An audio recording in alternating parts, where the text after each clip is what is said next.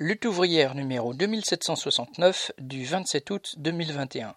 Afghanistan, le fiasco et l'horreur, résultat de 20 ans de guerre impérialiste. Rubrique éditoriale. La débâcle américaine en Afghanistan et l'horreur de la domination impérialiste.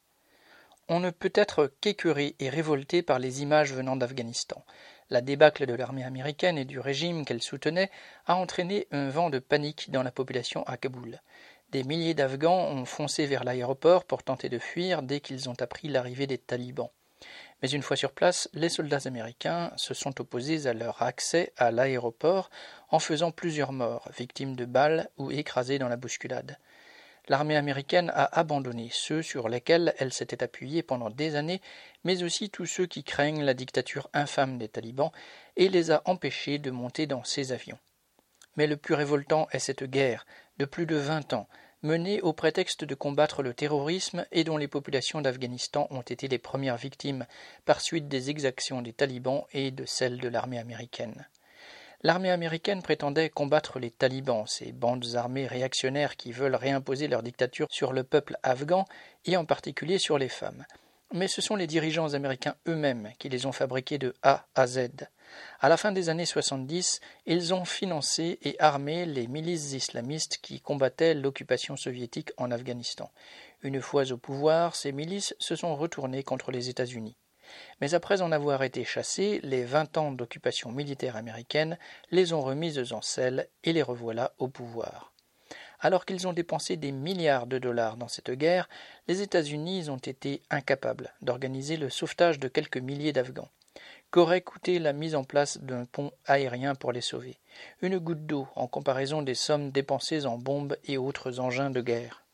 Mais il n'y avait aucune illusion à se faire, quand on voit que les États-Unis ne sont même pas capables d'aider la population haïtienne qui se trouve à quelques centaines de kilomètres des côtes américaines et vient d'être frappée par un tremblement de terre, tout comme ils n'ont pas été capables de l'aider il y a dix ans lors du précédent tremblement de terre qui avait fait deux cent mille morts et détruit toute la capitale d'Haïti. Là encore, une infime partie de l'argent dépensé par l'armée américaine pour tuer, détruire et incendier en Afghanistan aurait suffi pour rebâtir ce petit pays, le plus pauvre du continent américain. Dans cette guerre d'Afghanistan, l'armée et l'impérialisme français n'ont joué qu'un rôle de larbin à côté de l'impérialisme américain. Mais il faut rappeler qu'au Mali, l'armée française mène depuis des années une guerre en tant que maître d'œuvre, avec le même prétexte de lutter contre le terrorisme, avec les mêmes souffrances infligées aux populations locales et le même résultat prévisible. Voilà ce qu'est la domination impérialiste sur le monde dans toute son horreur. Tout ce qui se passe en Afghanistan nous concerne, nous travailleurs d'ici, aussi parce que les dirigeants occidentaux, qui sont les premiers responsables du chaos là-bas, vont s'en servir contre nous. À peine les talibans avaient-ils remis un pied à Kaboul que Macron et d'autres dirigeants politiques agitaient le spectre d'une nouvelle vague migratoire qu'il faudrait stopper. Aucune frontière n'arrêtera ces êtres humains qui fuient la mort et veulent sauver leur vie et celle de leurs enfants.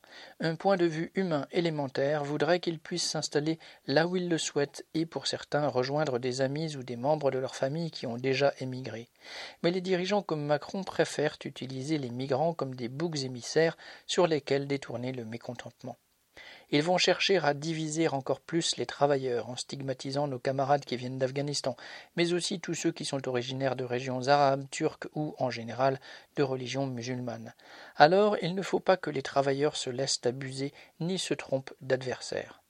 Réaliser l'émancipation collective des travailleurs et celle de la société du joug de l'exploitation capitaliste signifie aussi renverser le pouvoir de l'impérialisme ici en France comme aux États-Unis et dans les autres pays impérialistes, et ces deux tâches n'en font qu'une. Bulletin d'entreprise du 23 août 2021.